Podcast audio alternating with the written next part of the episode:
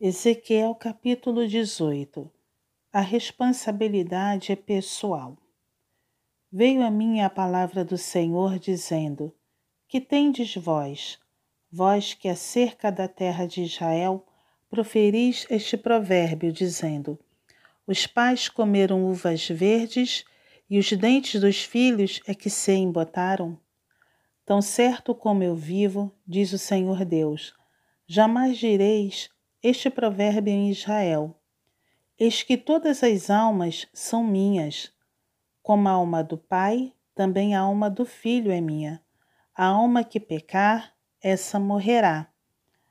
Sendo, pois, o homem justo e fazendo juízo e justiça, não comendo carne sacrificada nos altos, nem levantando os olhos para os ídolos da casa de Israel nem contaminando a mulher do seu próximo, nem se chegando à mulher na sua menstruação, não oprimindo a ninguém, tornando ao devedor a coisa penhorada, não roubando, dando o seu pão ao faminto e cobrindo ao nu com vestes, não dando o seu dinheiro à usura, não recebendo juros, desviando a sua mão da injustiça, e fazendo verdadeiro juízo entre homem e homem, andando nos meus estatutos, guardando os meus juízos e procedendo retamente, o tal justo certamente viverá,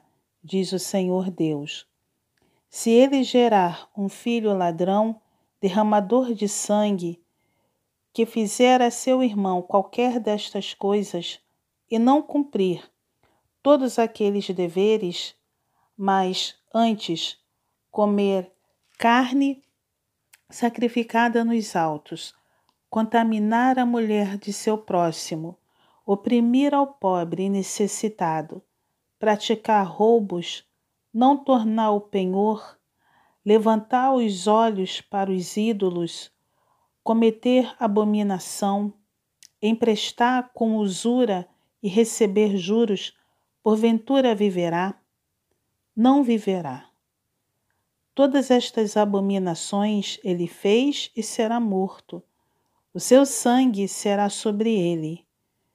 Eis que, se ele gerar um filho que veja todos os pecados que seu pai fez, e vendo-os não cometer coisas semelhantes, não comer carne sacrificada nos altos, não levantar os olhos para os ídolos da casa de Israel e não contaminar a mulher de seu próximo, não oprimir a ninguém, não retiver o penhor, não roubar, der o seu pão ao faminto, cobrir ao nu com vestes, desviar do pobre a mão, não receber usura e juros, fizer os meus juízos e andar nos meus estatutos, o tal não morrerá pela iniquidade de seu pai, certamente viverá.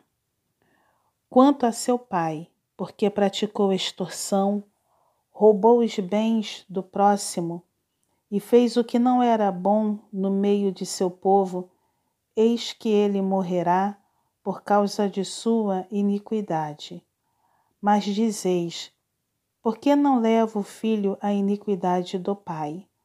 Porque o filho fez o que era reto e justo e guardou todos os meus estatutos e os praticou, por isso certamente viverá.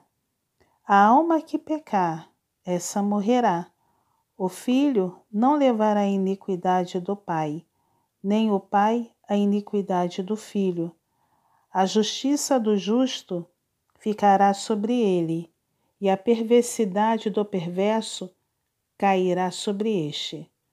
Mas se o perverso se converter de todos os pecados que cometeu e guardar todos os meus estatutos e fizer o que é reto e justo, certamente viverá, não será morto. De todas as transgressões que cometeu, não haverá lembrança contra ele. Pela justiça que praticou, viverá. Acaso tenho eu prazer na morte do perverso? Diz o Senhor Deus. Não desejo eu, antes que ele se converta dos seus maus caminhos e viva. Mas desviando-se o justo da sua justiça e cometendo iniquidade, fazendo segundo todas as abominações que faz o perverso, acaso viverá? De todos os atos de justiça que tiver praticado, não se fará memória.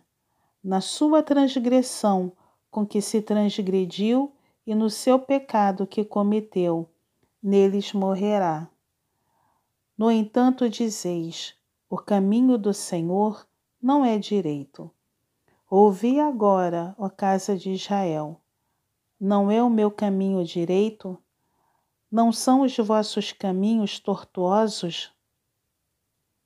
Desviando-se o justo da sua justiça e cometendo iniquidade, morrerá por causa dela. Na iniquidade que cometeu, morrerá. Mas convertendo-se o perverso da perversidade que cometeu, e praticando o que é reto e justo, conservará ele a sua alma em vida. Pois se considera e se converte de todas as transgressões que cometeu, certamente viverá não será morto. No entanto, diz a casa de Israel: o caminho do Senhor não é direito. Não são meus caminhos direitos, ó casa de Israel, e não são os vossos caminhos tortuosos. Portanto, eu vos julgarei a cada um segundo os seus caminhos, ó casa de Israel, diz o Senhor Deus.